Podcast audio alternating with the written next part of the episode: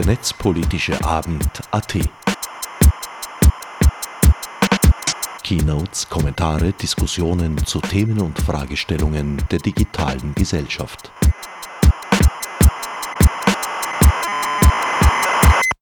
Willkommen zur Zusammenfassung des 14. Netzpolitischen Abends AT, der Donnerstag, 2. März 2017 im MetaLab in Wien stattfand.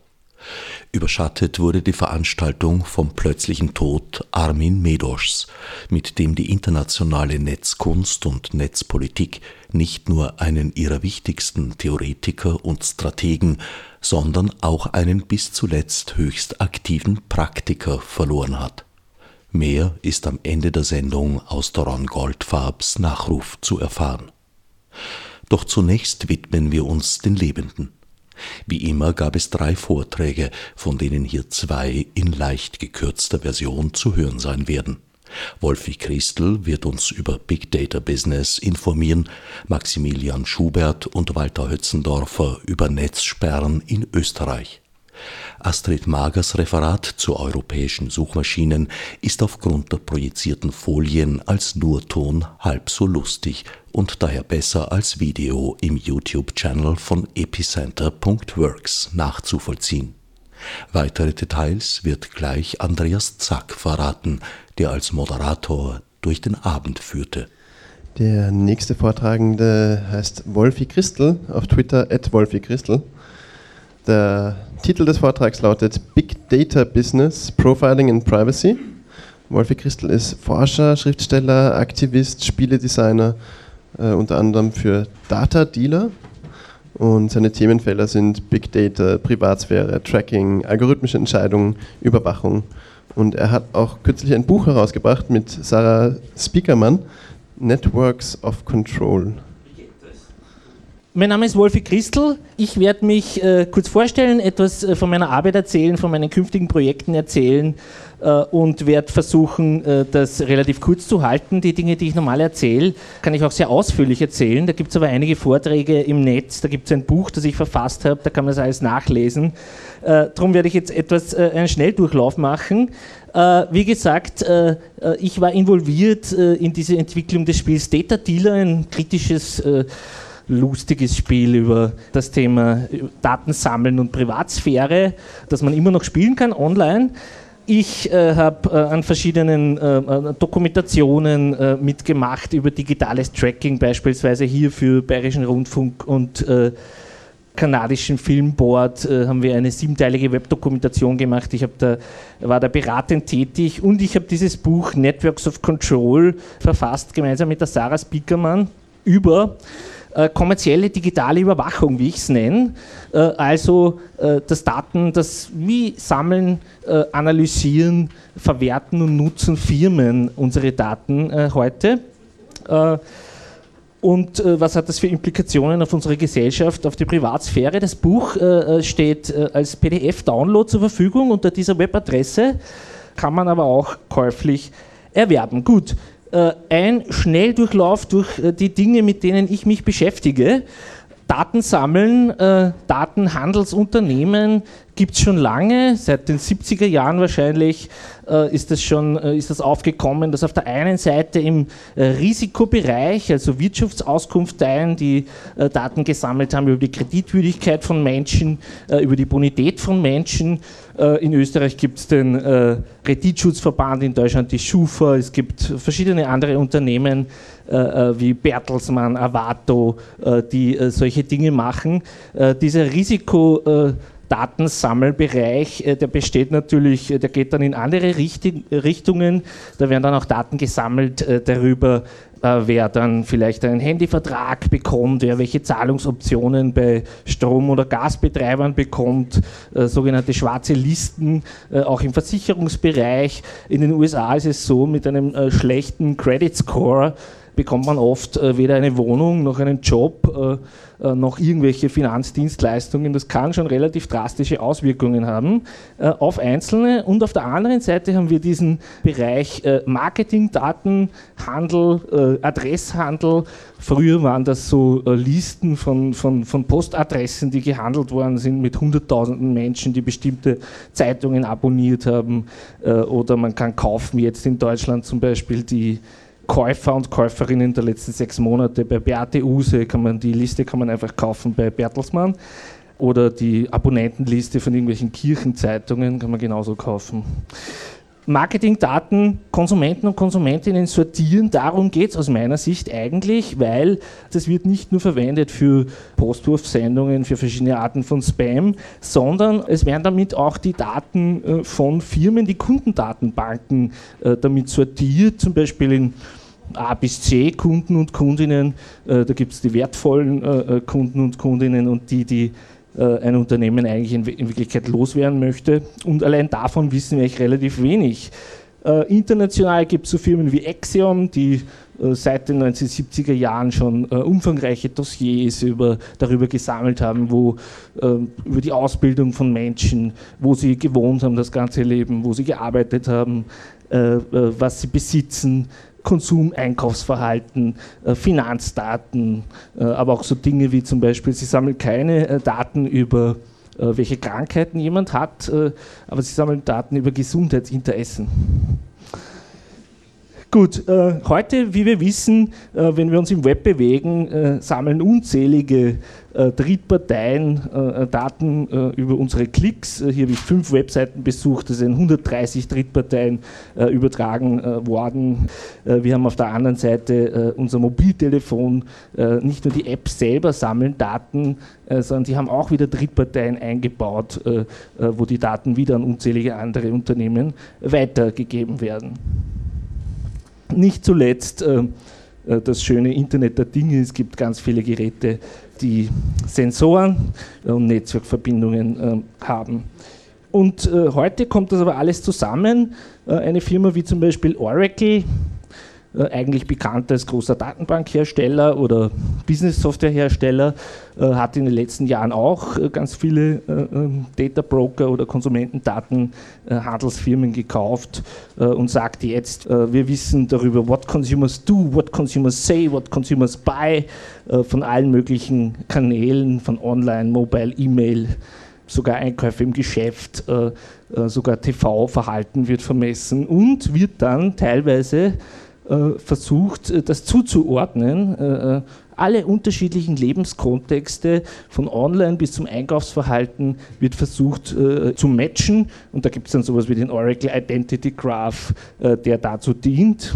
Hier sieht man, gibt es eine Cookie-ID vom Websurfen, eine E-Mail-ID, eine Postal-ID, eine Mobile-ID und das äh, soll dann zugeordnet werden. Äh, und in ein einziges äh, Profil integriert werden. Oracle sagt zum Beispiel, sie sammeln Profile über drei Milliarden Menschen. Ob das soweit stimmt, weiß ich nicht, aber ich glaube schon, dass es relativ viele sind. Gleichzeitig hat so eine Firma wie Oracle äh, sehr viele Partnerschaften. Sie bieten dann in ihrem Data Directory äh, Daten von allen möglichen anderen Datenhandelsunternehmen an, von den großen Kreditwirtschaftsauskunfteien äh, in den USA, genauso wie von Visa und Mastercard. und natürlich arbeiten sie auch mit Google und Facebook zusammen. Facebook ist natürlich selber eine große Datensammelmaschine. Wie wir alle wissen, äh, wenn man auf Facebook äh, Werbetreibender ist, kann man zum Beispiel Menschen, wenn man die erreichen will, mit bestimmten zielgerichteten Werbeanzeigen, kann man so Kriterien verwenden wie ähm, arabische Sprache, Depression, Gewerkschaft ähm, oder Kleidung in Übergrößen oder Multiple Sklerose. Äh, das sind alles so äh, Kategorien, die eigentlich äh, nach Datenschutzrecht eher sensiblere Informationen sind. Äh, trotzdem kann man die heute verwenden, weil Facebook die User in Zehntausende Kategorien sortiert. Das stimmt wahrscheinlich oft nicht, ähm, aber äh, die Firmen werden immer besser bei diesen Einordnungen und Kategorisierungen. Facebook arbeitet äh, zum Beispiel auch mit Axiom zusammen oder mit Oracle sogar, äh, um die Kategorisierung der User zu verbessern. Dann gibt es Firmen, bietet Oracle auch an, wie Visual DNA. Die machen, bieten an Online-Quizzes. Sie sagen, 40 Millionen Menschen haben sich Online-Quizzes gemacht und bauen auf dieser Basis dann ähm, User-Profiles über 500 Millionen Menschen, verwenden verkaufen das für Marketingzwecke, für Targeting, aber auch für Kredit- und Risikomanagement inzwischen äh, und kooperieren mit Unternehmen wie der großen Wirtschaftsauskunft der Experian oder mit einer Versicherung wie Admiral. Andere Firmen, Signify, das ist sehr schön, das ist quasi ein, äh, Sie sagen, Sie sind äh, die ähm, Ultimate Data Monetization Platform for Mobile Network Operators. Äh, und auf der einen Seite sieht man äh, Marketing, auf der anderen Seite Credit und Finance. Die bieten an, äh, Credit Scores zu berechnen auf Basis des Anrufverhaltens von Leuten, die telefonieren. Und kooperieren mit großen Telekom-Riesen inzwischen wie Telefonica.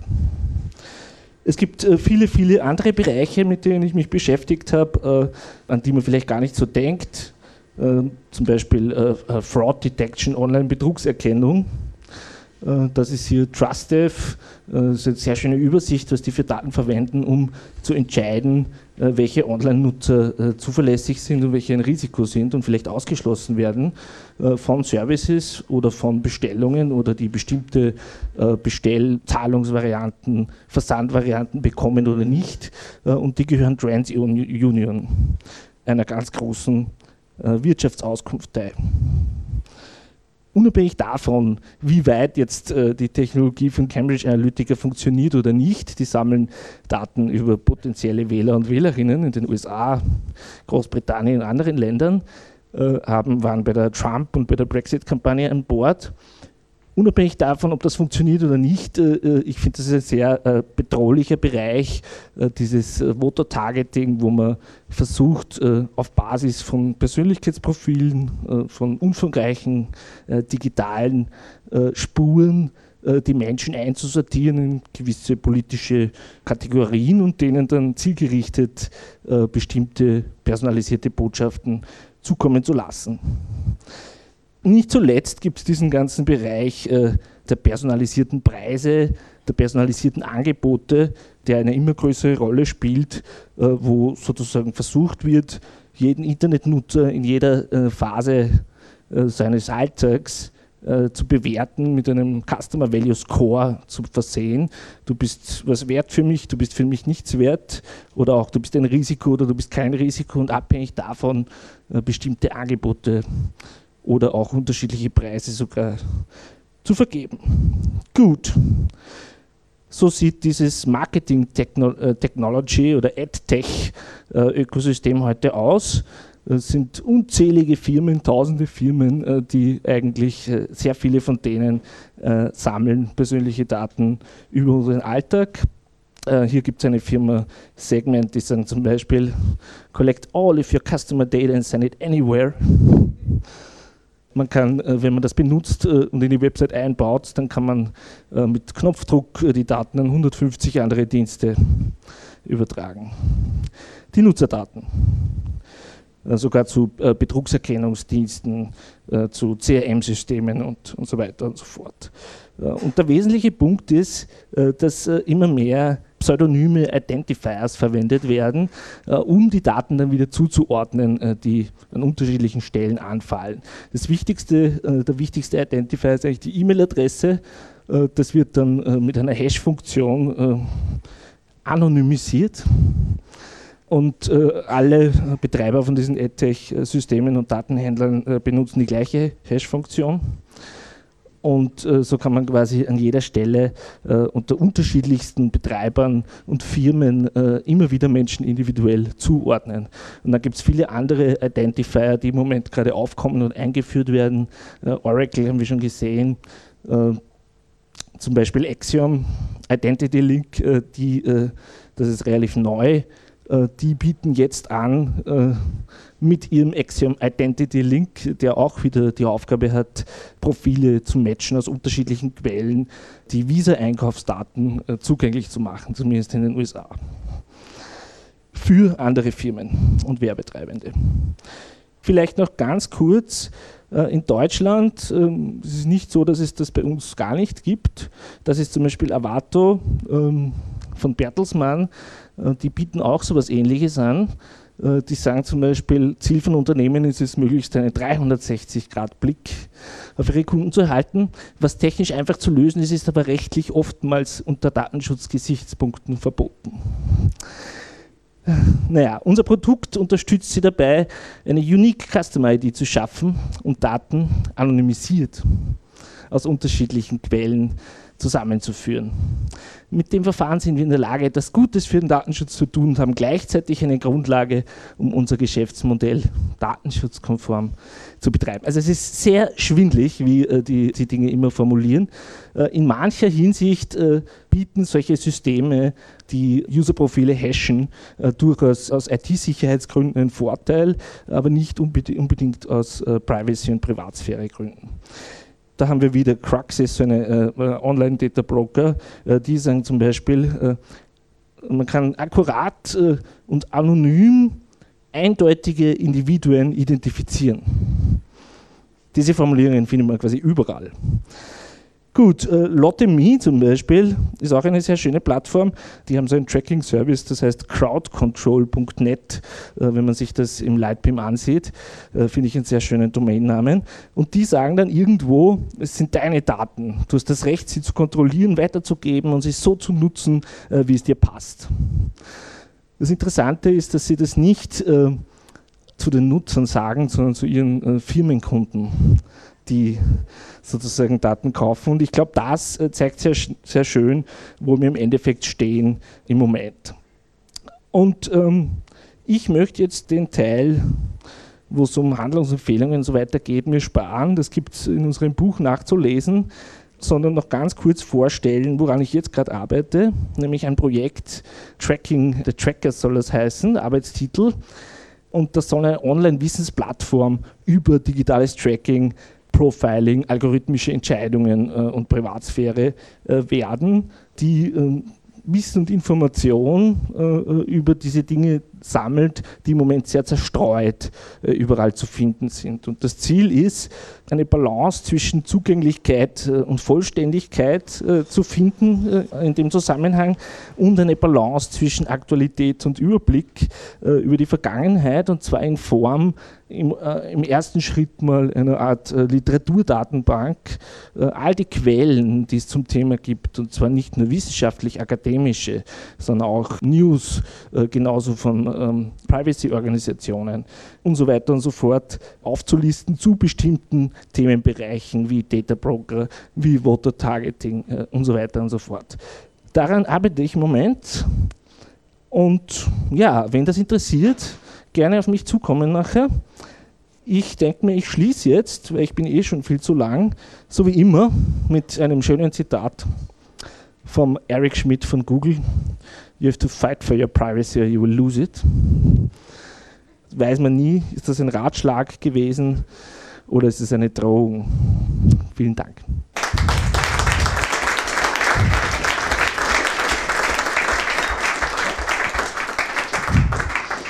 Danke auch von meiner Seite. Ähm, jetzt besteht noch die Möglichkeit, kurz Fragen zu stellen. Mich würde interessieren, wie viele von diesen Datenbrokern irgendwo einen Fuß in der EU haben, sodass man sie tatsächlich irgendwie rechtlich anschießen könnte? Ja, schon einige. Zum Beispiel ist eine Firma wie Axiom äh, eine der größten äh, Datenhandelsfirmen in äh, der Welt. Die sitzen auch in Deutschland. Facebook listet sie zum Beispiel für Deutschland als offizielle Partner Datenhandelsunternehmen auf auf ihren FAQ-Seiten. Warum das im Moment nicht funktioniert mit der Verfolgung, mit dem Enforcement, ist ein übergreifendes Problem. Es gibt quasi einen Max Schrems, der versucht seit Jahren, da irgendwie was weiterzubringen. Ich bin vorsichtig optimistisch, was die neue europäische Datenschutzverordnung äh, betrifft, ab äh, Mai 2018, äh, da wo es wirklich sehr viele Möglichkeiten geben wird, äh, allein schon mal ein, Informationen von den Unternehmen einzufordern äh, und das hoffentlich auch durchgesetzt werden kann. Und die Strafdrohungen, äh, die dann bis zu 4% sind, glaube ich, des Jahresumsatzes gehen sollen im Extremfall, die machen Unternehmen jetzt schon sehr unsicher Und äh, ich glaube, da gibt es dann das erste Mal Möglichkeiten, äh, wirklich das mal anzugehen, weil aus meiner Sicht ist es so, dass was diese Firmen, was viele Firmen im Moment machen, auch so Facebook oder Google, vieles davon ist illegal nach unseren äh, Datenschutzgesetzgebung und Regulierungen. Eine Frage an dich, nachdem du versuchst, also da sehr viele Informationen zusammenzutragen. Gibt es jemanden, der einen Überblick hat, was auf EU-Ebene an Projekten finanziert wird, die Privatsphäre relevant sind, das heißt aus Sicherheitsaspekten, aus Gründen äh, technischer Abschätzungen aus Gründen der Privatsphäre, Grundrechtsschutz. Es gibt vereinzelt ja Projekte, die auch durchaus relevant sind für uns im Sinne von Grundrechtsschutz. Aber ich nehme an, ein überwiegender Teil davon wird ja in die Gegenrichtung sein. Gibt es jemanden, der einen Überblick hat, was da ungefähr läuft? Einen kompletten Überblick tue ich mir jetzt ein bisschen schwer zu sagen man muss auch wirklich ein bisschen trennen. Äh, weil die Frage ist jetzt schon, rede ich zum Beispiel vom Sicherheitsbereich von IT-Security oder rede ich von Privacy? Im Security-Bereich gibt es doch auch noch einiges und auch von, viele von den großen Firmen äh, sagen dann ja sehr oft irgendwie, so wie auch Google, wir machen alles mögliche secure und so weiter. Manchmal sagen sie sogar Privacy, wenn sie Security meinen.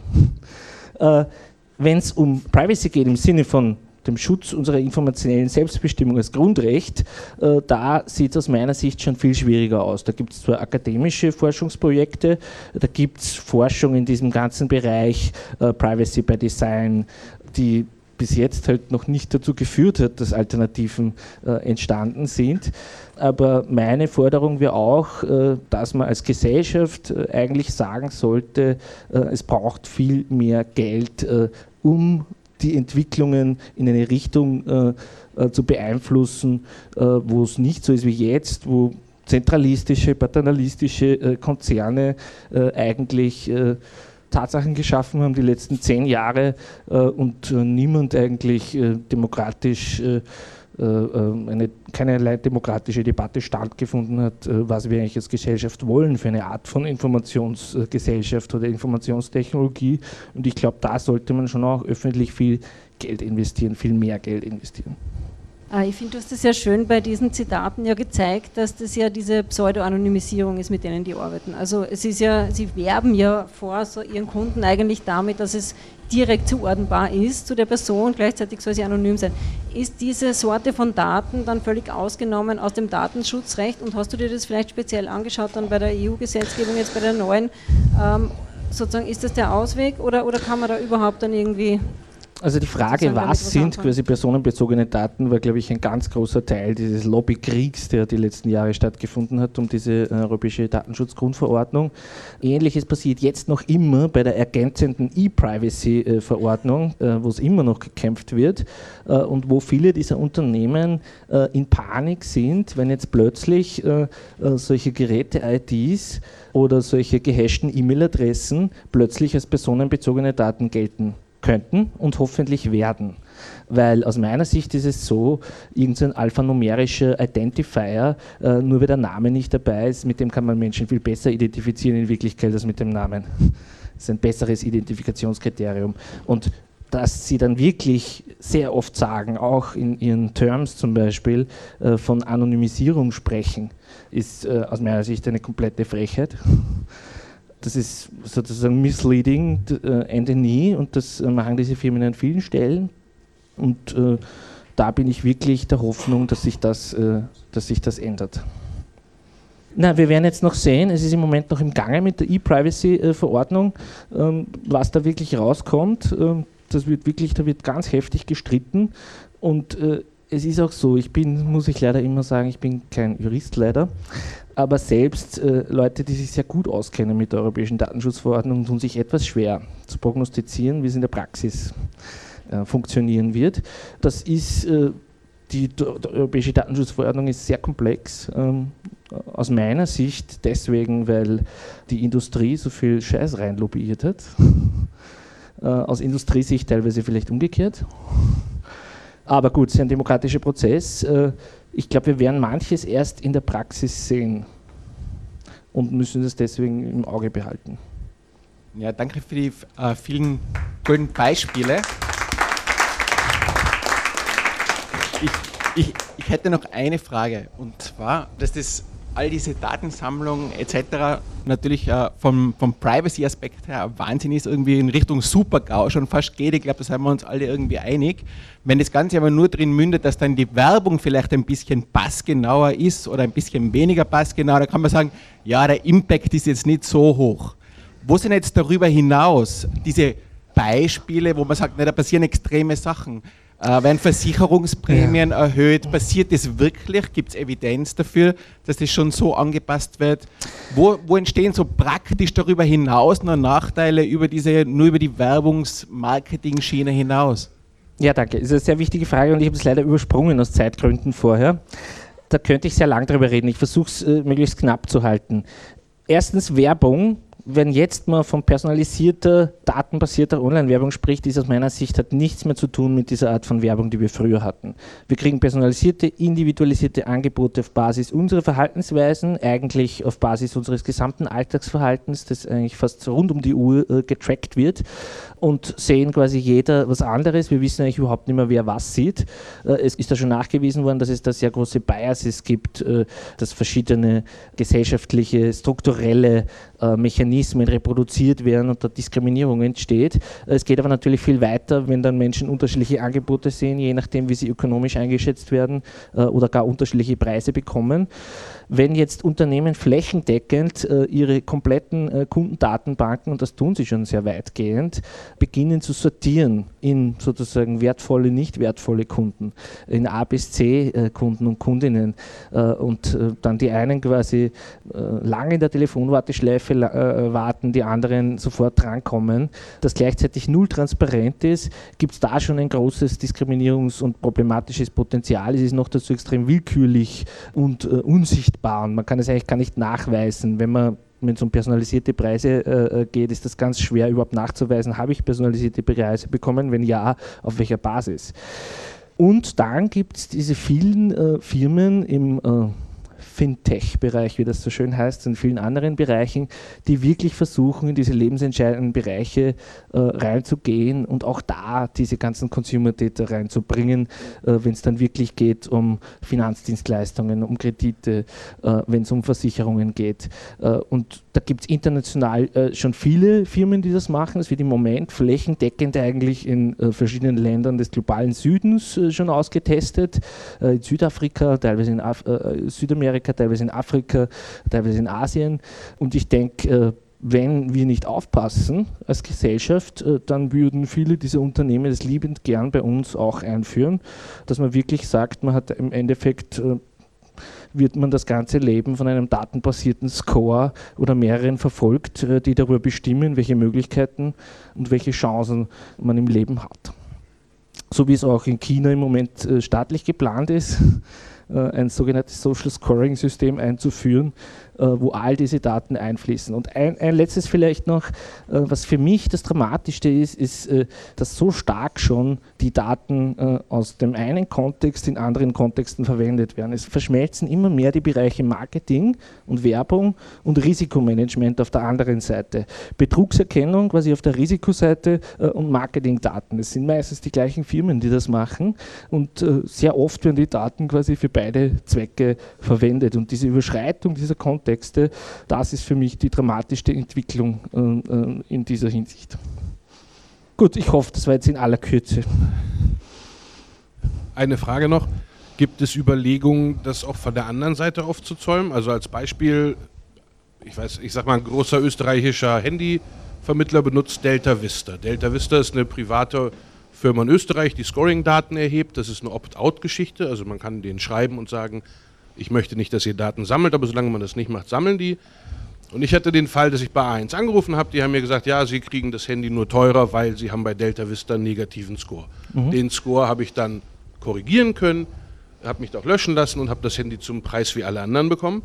Aber das ist ja eine freiwillige Geschichte. Gibt es die Überlegung, dass ich bei Entscheidungen, wo Preise gemacht werden oder Handyverträge oder was sage, wo habt ihr euer Scoring her? Weil wenn ich nicht weiß, wo das herkommt, kann ja. ich auch nicht dagegen vorgehen. Es gibt Auskunftsrechte, äh, die gibt es schon jetzt, vor allem bei Firmen in Österreich oder Deutschland funktioniert das relativ gut, dass man eigentlich jede Firma anschreiben kann und man muss in einer bestimmten, äh, nach ein paar Wochen, nach sechs Wochen oder so, muss man eine Auskunft äh, bekommen darüber, wo sind die Daten her. die sie verwenden. Ob das immer vollständig ist, ist eine andere Frage. Bin ich teilweise unsicher.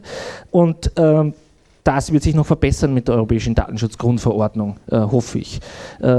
Ein, eine Sache noch äh, vielleicht zu dem Thema, weil es gibt schon ganz viele Bereiche, wo man äh, mehr oder weniger freiwillig teilnehmen kann, seine Daten auswerten lassen. Versicherungen, die jetzt schon die Fitness-Tracker-Daten auswerten für den Versicherungstarif oder die Autofahrdaten, Beschleunigungsdaten und so weiter. Das ist schon sehr auf dem äh, Vormarsch. Das sind im Moment Nischenprodukte.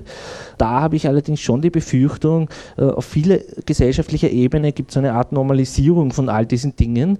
Äh, wir können jetzt schon fast nicht mehr uns entscheiden, aus manchen Dingen auszusteigen, vor allem weil wir dann noch riskanter beurteilt oder eingeschätzt werden. Wir können, wenn wir Mobiltelefon benutzen, eigentlich nur mehr entscheiden, ob wir das mit einem Google, mit einem Apple oder mit einem Microsoft-Account machen. Hier vielleicht manche Menschen schon. Für 99 Prozent der Bevölkerung gilt das so, äh, dass sie eigentlich keine Wahl haben. Und wenn sowas äh, in Bereichen wie Versicherung oder Datenauswertung in anderen Bereichen passiert, äh, sehe ich wirklich sehr schwarz. Gut. Dann danke nochmal.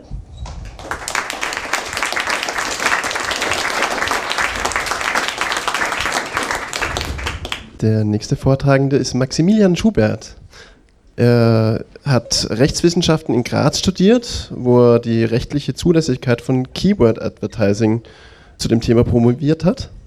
Nach der Gerichtspraxis in Graz hat er 2007 einen Master in Innovation Technology and Law an der Universität Edinburgh gemacht. Äh, Im Anschluss war er bei OMV Deutschland GmbH im Behördenmanagement tätig. Seit 2010 ist er als Jurist bei der ISPA, das sind die Internet Service Provider Austria. Und seit März 2012, äh, damals wurde er zum Generalsekretär der ISPA bestellt und das ist er bis heute.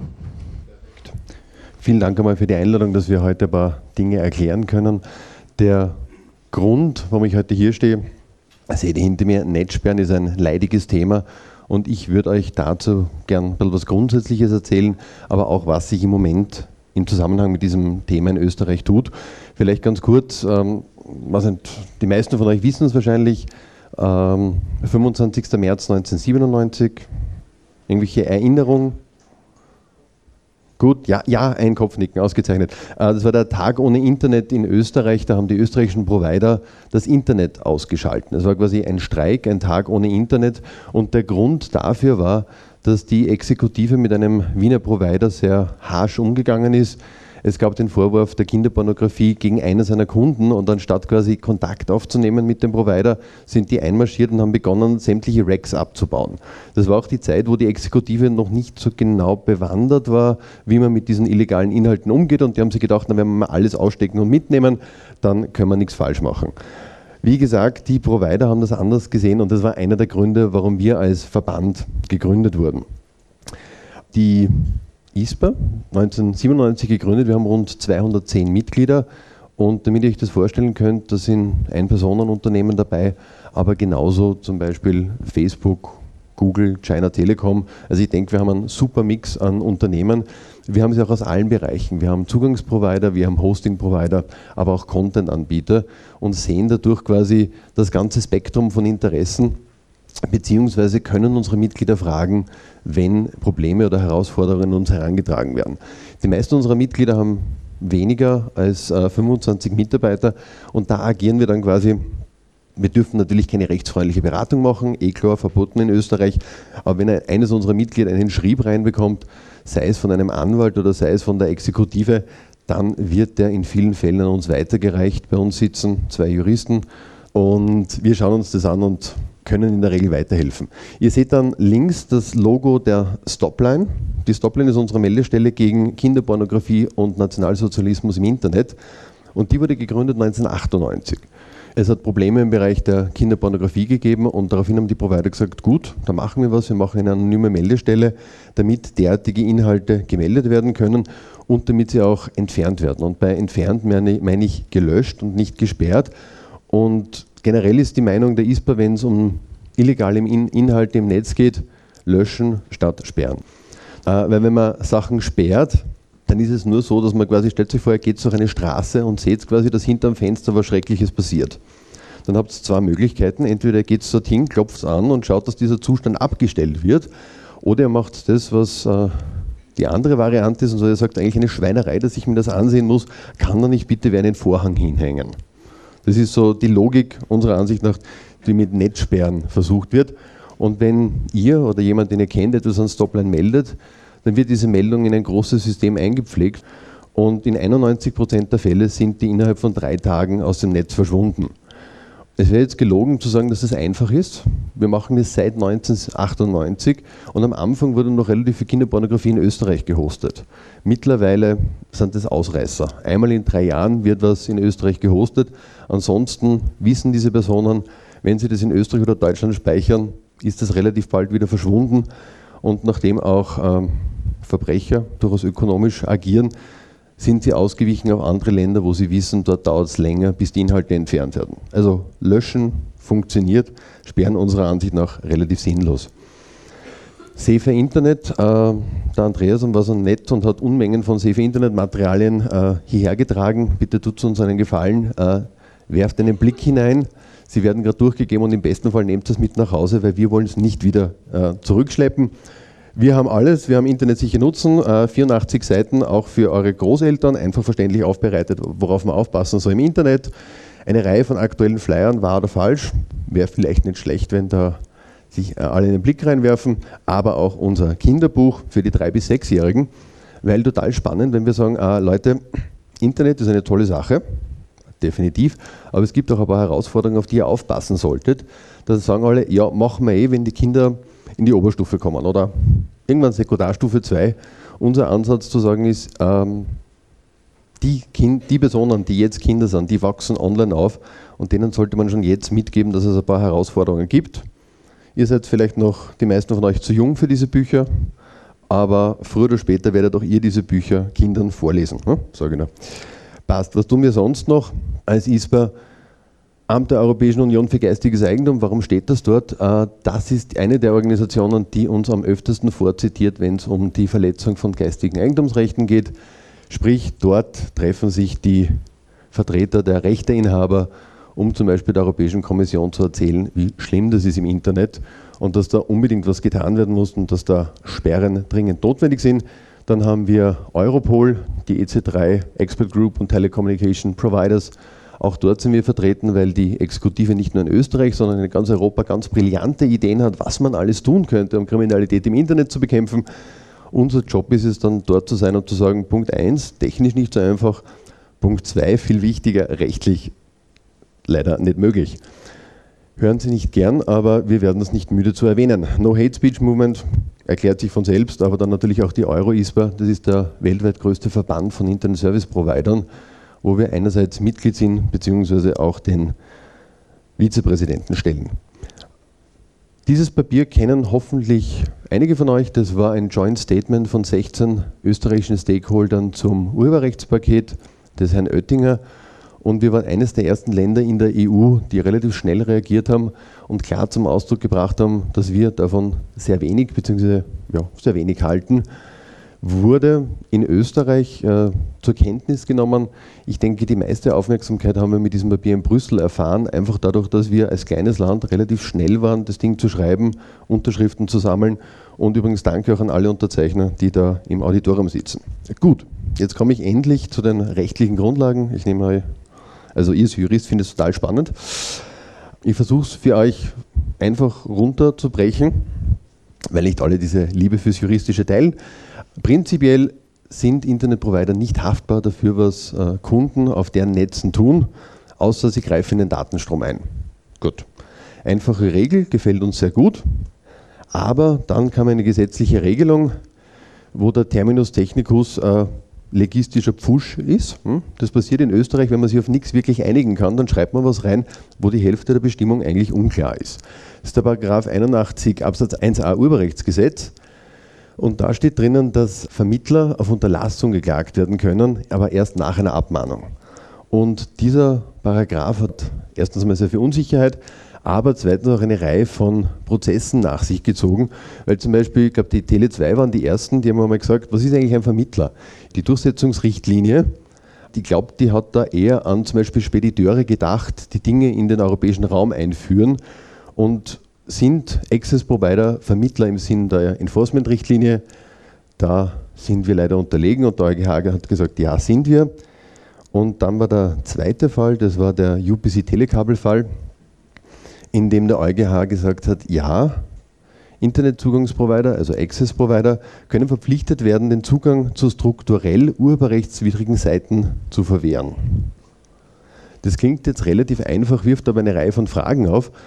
Und bevor ich da noch näher eingehe, die Hauptfrage oder das Hauptproblem ist, dass wir dadurch in eine Richterrolle gedrängt werden, dass der EuGH gesagt hat, du Provider bist quasi der, der entscheiden muss, was ist strukturell urheberrechtsverletzend oder nicht.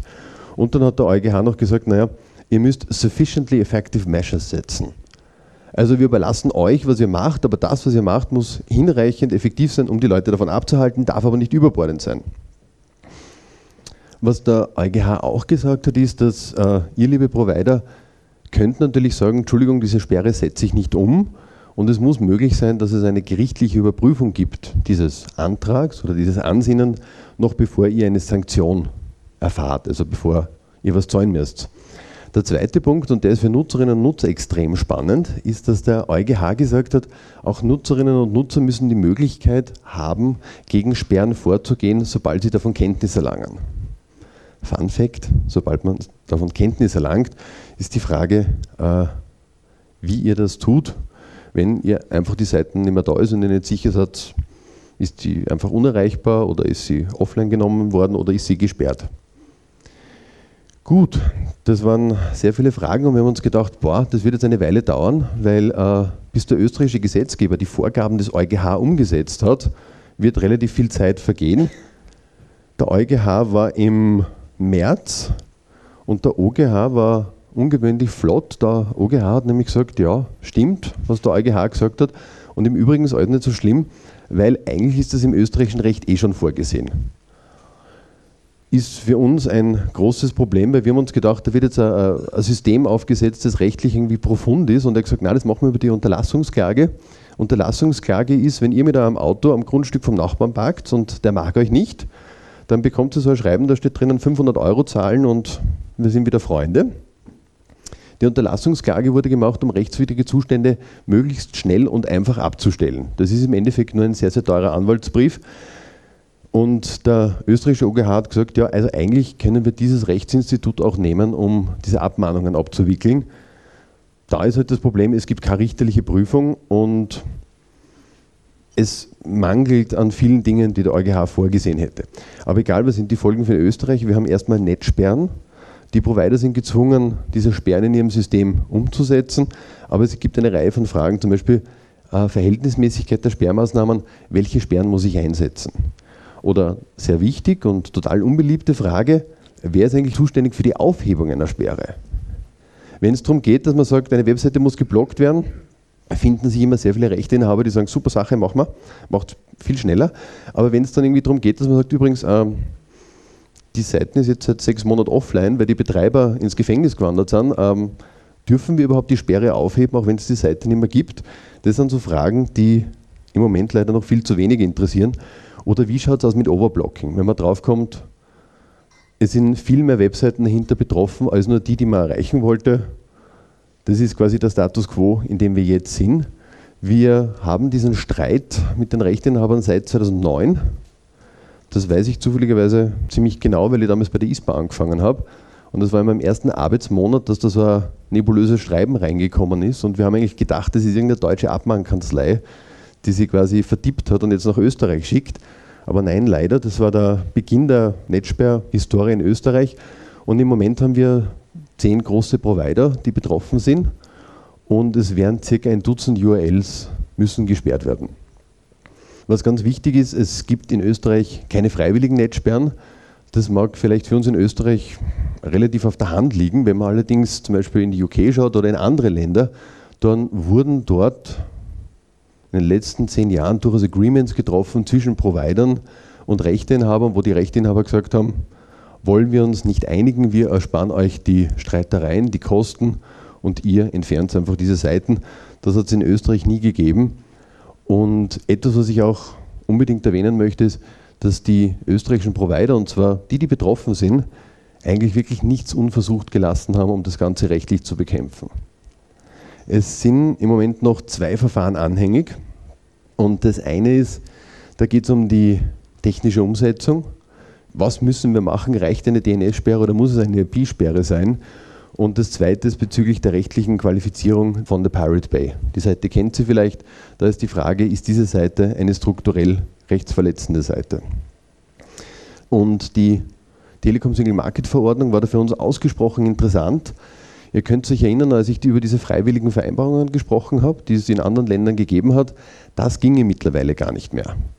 Also da waren die Rechteinhaber auch in Österreich nicht sehr erfreut, wie sie gemeint haben, können wir nicht vielleicht doch zu einer Einigung kommen? Und wir haben gesagt, also aus Prinzip nein, aber rechtlich ging es auch nicht mehr.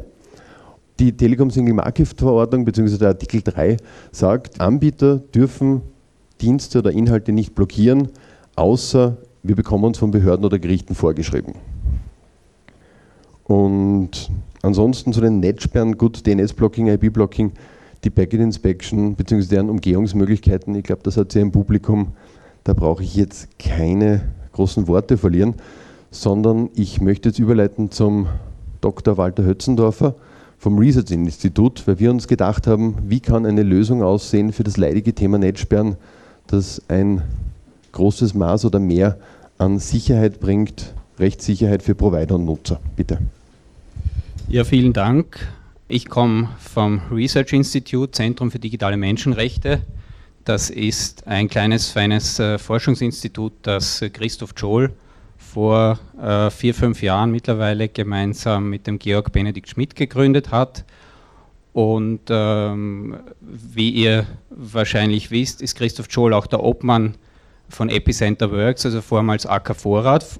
Christoph Joel hat so etwas wie einen Track Record äh, so bescheidene Situationen, wie wir sie hier haben, oder wie wir sie auch äh, mit der Vorratsdatenspeicherungsrichtlinie der EU hatten, anzugreifen und das möglichst Beste daraus zu machen.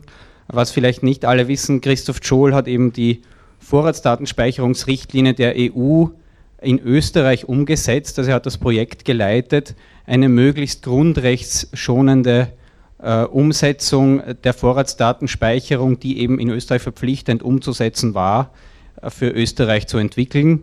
Und das ist im Wesentlichen auch so eingeführt worden und er war dann auch federführend daran beteiligt, äh, letztlich als äh, Mitglied und äh, Jurist und Obmann des AK Vorrat äh, diese Umsetzung und letztlich auch die gesamte EU-Richtlinie wieder wegzubekommen. Und zwar mit Erfolg.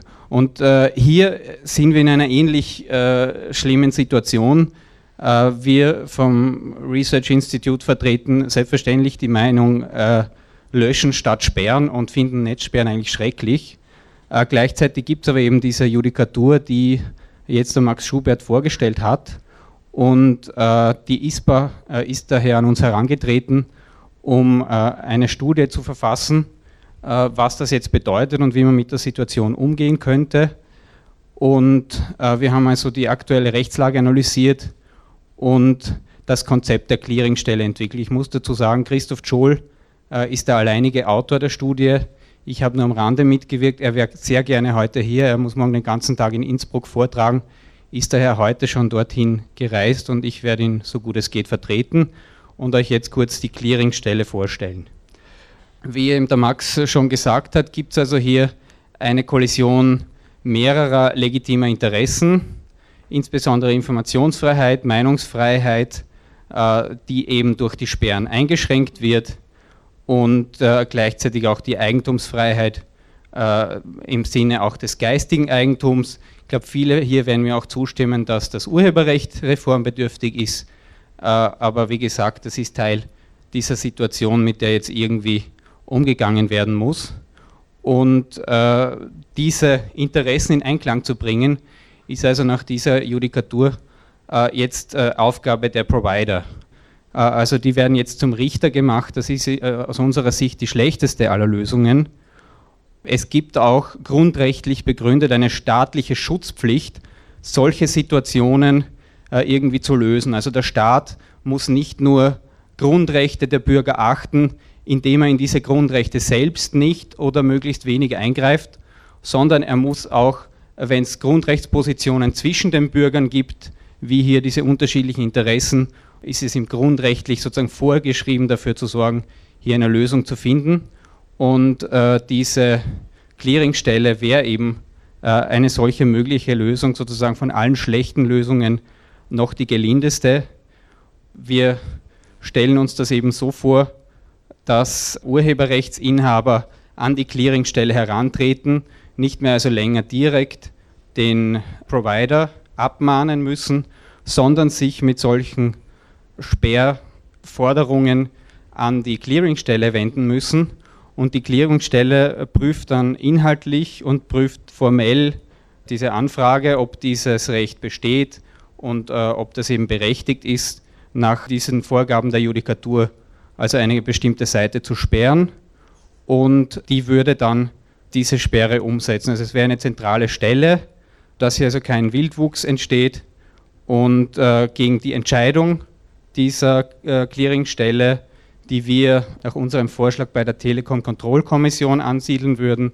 Wenn, wenn man mit dieser Entscheidung nicht einverstanden ist, könnte man dann auch die ordentlichen Gerichte anrufen. Und äh, Christoph Joel hat sich hier einige Safeguards überlegt, wie man also diese Clearingstelle, die eine gewisse Sperrinfrastruktur darstellt und somit an sich schon ein Problem ist, jetzt möglichst so gestaltet, dass das nicht missbraucht werden kann und dass damit möglichst wenig Schaden äh, im Sinne der Informationsfreiheit angerichtet wird. Und diese Safeguards beginnen also damit, dass es dort eine Einbringungsgebühr äh, gibt und man muss das auch in Papierform einbringen. Man kann dort nicht einfach automatisiert und digitalisiert unzählige Sperranfragen oder Sperrforderungen einmelden. Äh, das ist eben auch mit einer Gebühr verbunden. Dann müsste es einen Kostenersatz äh, für die Provider geben, weil die sind ja eigentlich in einer Position Informationsfreiheit versus Eigentumsfreiheit sind ja eigentlich die Dritten, die damit eigentlich gar nichts zu tun haben sollten. Und es soll dann auch eine öffentliche Liste geben. Das Problem wurde angesprochen, dass man gar nicht so leicht wissen kann oder zumindest der Normalbürger nicht wissen kann, was überhaupt gesperrt wurde. Und somit äh, muss es auch transparent gemacht werden, sodass man sich im Einzelfall, also tatsächlich auch als Bürger, überhaupt einmal den Anlass hat, äh, sich gegen so eine Sperre zu wehren und die bei der Clearingstelle eingebrachten Forderungen zu, zur Sperrungen müssen also befristet sein, damit eben solche Sperrleichen dann nicht entsteht und nach Jahren dann wesentliche Teile des Internets schon, schon gesperrt sind. Also das ist jetzt übertrieben, aber äh, es soll eben sehr kontrolliert nur äh, so möglichst wenig gesperrt werden. Zentraler Punkt nur DNS sperren und nicht IP sperren nach diesem Konzept. Und es soll dann auch äh, über die Aktivitäten der Clearingstelle einen Transparenzbericht des Bundesministeriums für Justiz geben. Und äh, wie gesagt, wir halten das natürlich nicht für eine ideale Lösung im Sinne der Informationsfreiheit, hier überhaupt eine Sperrinfrastruktur aufzubauen, aber mit dieser Lösung der Clearingstelle äh, wäre es zumindest eine möglichst geregelte und sozusagen das sinnvollste Mittel, das uns einfällt, äh, in dieser Misere hier Ordnung hineinzubringen, juristisch und auch praktisch. Und damit übergebe ich wieder an Max Schubert. Vielen herzlichen Dank und damit ihr seht, dass wir uns das wirklich überlegt haben, hier nochmal für euch eine Gegenüberstellung. Was ist der Status quo? Wir haben keine inhaltliche Prüfung im Endeffekt, beziehungsweise keine qualifizierte. Äh, die Provider sind in der Richterrolle und wir haben eigentlich sehr geringe bis keine Transparenz für den Kunden. Wenn es zu einer inhaltlichen Prüfung kommt, dann landet das einmal bei einem Bezirksgericht. Das klingt jetzt blöd, ist aber leider wirklich so. Über solche Fälle entscheiden dann Richterinnen und Richter, die sonst eher mit Bagatelldelikten zu tun haben. Dann haben wir natürlich die Anwaltskosten, Gerichtsgebühren, personeller Aufwand bei den Providern, lange Verfahren und das ist speziell für kleine Provider ein Problem. Wir haben im Moment hauptsächlich oder ausschließlich bis jetzt sind die größten Provider in die Pflicht genommen worden und die haben Rechtsabteilungen. Das ist nicht lustig für die, sie haben sehr viel Geld verloren Allerdings, ich sage mal, in den Ruin hat es noch keinen Betreiber von den Großen gebracht. Ganz anders wäre die Frage, was passieren würde bei einem kleinen Betreiber. Ein kleiner Betreiber hat wesentlich weniger Spielraum, sich auf diese Verfahren einzulassen. Und dann natürlich das Haftungsrisiko, was passiert, wenn ich eine Webseite sperre und dadurch wird ein Online-Shop irgendwie aus dem Markt gedrängt, beziehungsweise Umsatzeinbußen. beziehungsweise natürlich auch keinen Kostenersatz für die Sperren. Also eine Sperre einzurichten und aufrechtzuerhalten ist auch nicht so einfach, wie das für den Laien klingt. Und dann haben wir uns überlegt, die Clearingstelle, also wenn man versucht, es einem geordneten Verfahren zuzuführen, was hätte es für Vorteile? Und da wären die drei größten einerseits die inhaltliche Prüfung, wirklich durch eine Stelle, die eine Grundrechtsabwägung vornimmt und die kompetent ist, was diese Sachen angeht. Also wir würden irrsinnig gern vom Bezirksgericht wegkommen hin zu einer Stelle, die sich wirklich auskennt mit diesen Sachen. Der nächste Punkt für uns ist die ja, Rechtssicherheit, dass uns wer sagt, das ist wirklich strukturell rechtsverletzend, das müsst ihr leider sperren, dann werden wir auch sagen, gut, passt. Wollen wir nicht, aber werden wir tun müssen. Die Haftungsbefreiung, wie gesagt, wenn Overblocking stattfindet, beziehungsweise, dass wir nicht im, uns nicht im Konflikt befinden mit den Bestimmungen der Netzneutralität. Und der letzte, und das ist, glaube ich, fast der wichtigste Aspekt, ist, dass es Transparenz gibt, welche Seiten gesperrt werden müssen beziehungsweise auch, dass auch äh, überprüft wird, ob diese Sperre noch immer notwendig ist und dass es dann die Möglichkeit gibt, dagegen vorzugehen, beziehungsweise auch einen Transparenzbericht, wo man dann sagt, diese Webseite gibt es seit drei Monaten nicht, diese Sperre, denke ich, können wir aufheben. Also wundert euch bitte nicht, wenn ihr jetzt in Zukunft hört, äh, dass die ISPA sich in Gesprächen befindet im Justizministerium. Wir tun das wirklich nicht, weil wir Sperren super finden, nur weil wir sagen, wir haben den Status quo wir haben ein irrsinniges Risiko, dass diese Sperrwelle jetzt von den großen Providern auch auf die kleinen überschwappt.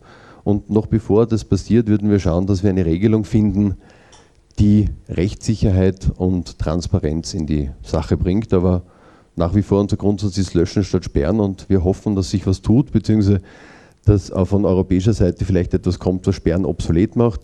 Sehen wir im Moment noch nicht und aus diesem Grund ist unserer Ansicht nach die Clearingstelle bzw. Lösungsvorschlag unter Umständen ein gangbarer Weg. Wir werden ihn allerdings auf jeden Fall nur akzeptieren, wenn er wirklich Vorteile bringt gegenüber dem, dem Zustand jetzt.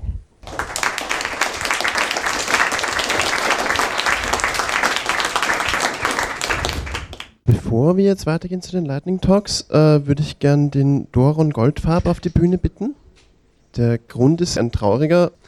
Armin Medosch ist am 23. Februar 2017 gestorben, ist ein österreichischer Medienkünstler und freier Journalist gewesen und galt als einer der Pioniere in der Netzkultur in Europa. Und äh, ich übergebe an den Doran Goldfarb. Ja, ich wurde sehr kurzfristig darum gebeten, ein paar Worte zum Tod von Armin Medosch zu sagen. Also wer Armin war und welche Rolle er für die Netzkultur und Politik im In- und Ausland gespielt hat, muss ich hier wahrscheinlich nur wenigen erzählen. Ich selbst durfte ihn leider erst in den letzten beiden Jahren näher kennenlernen. Im Rahmen der von ihm gegründeten Technopolitics Arbeitsgruppe haben wir gemeinsam an seinem letzten Projekt gearbeitet. Es heißt Tracing Information Society a Timeline und ist ein kollaborativer Versuch, die Entwicklung der Informationsgesellschaft über die letzten 100 Jahre in Form einer begehbaren Timeline zu erfassen. Die erste Version davon wurde im Sommer 2016 im Wiener Markt präsentiert bei der zweiten Präsentation im Rahmen der Transmediale 2017 im Februar in Berlin konnte Armin dann leider nicht mehr persönlich teilnehmen, weil ihn die erst kurz zuvor entdeckte schwere Erkrankung daran gehindert hat. Wir, die Arbeitsgruppe Technopolitics, haben alle sehr gehofft, dass er sich davon wieder erholt und sind nun endlich traurig darüber, dass er jetzt nicht mehr unter uns ist. Wir werden alles daran setzen, das Projekt in seinem Sinne weiterzuführen. Der Begriff Informationsgesellschaft umschreibt das Hauptthema des Wirkens von Armin Medosch jedenfalls sehr gut, so wie ich denke. Denn soweit dieser Begriff reicht, so vielschichtig sind auch die Facetten seiner Arbeit. Ob als Mitinitiator des Kulturschiffes MS Stubnitz, das seit 1992 noch heute von Hafenstadt zu Hafenstadt fährt, um dann vor Ort individuelles und vor allem unabhängiges Kulturprogramm zu machen. Ob als Mitbegründer von Telepolis, im Jahr 1996 eines der ersten community-orientierten Internetmedien, nach 2000 dann als Kurator der internationalen Medienkunstausstellungen Waves und Fields oder als Autor der Bücher Freie Netze, Geschichte, Politik und Kultur offener WLAN-Netze und New Tendencies Art at Threshold of the Information Revolution. In meinen Augen war Armin immer von den Möglichkeiten der grenzenlosen Kommunikation, die für ihn im Kern, so glaube ich, auch der utopische Ausdruck grenzenloser Freiheit war, fasziniert. Diese Faszination wurde aber zunehmend begleitet von dem Bewusstsein über die Schattenseiten der technischen Möglichkeiten, die er in seiner Arbeit entsprechend thematisiert hat. Persönlich habe ich Armin immer als einen hellwachen Geist wahrgenommen, der es verstanden hat, Personen mit unterschiedlichstem Background zusammenzubringen. als einen Brückenbauer, der mit schier unerschöpflicher Energie und Leidenschaft auch sehr unterschiedliche Positionen dazu motiviert hat, gemeinsam Dinge zu vollbringen. Sein sehr vielseitiges Interesse und seine direkte und äußerst herzliche Art haben ein großes Stück dazu beigetragen, das alles zu ermöglichen. Er wird mir und allen anderen, die ihn kannten, von denen ich weiß, dass sie ihn kannten, sehr fehlen. Meine Gedanken sind bei seinen Freunden, seiner Familie und besonders bei seiner Frau Ina. Sie hörten Mitschnitte vom Netzpolitischen Abend AT. Details und Programmvorschau im Internet unter netzpolitischerabend.wordpress.com. Gestaltung der Sendung Herbert Gnauer.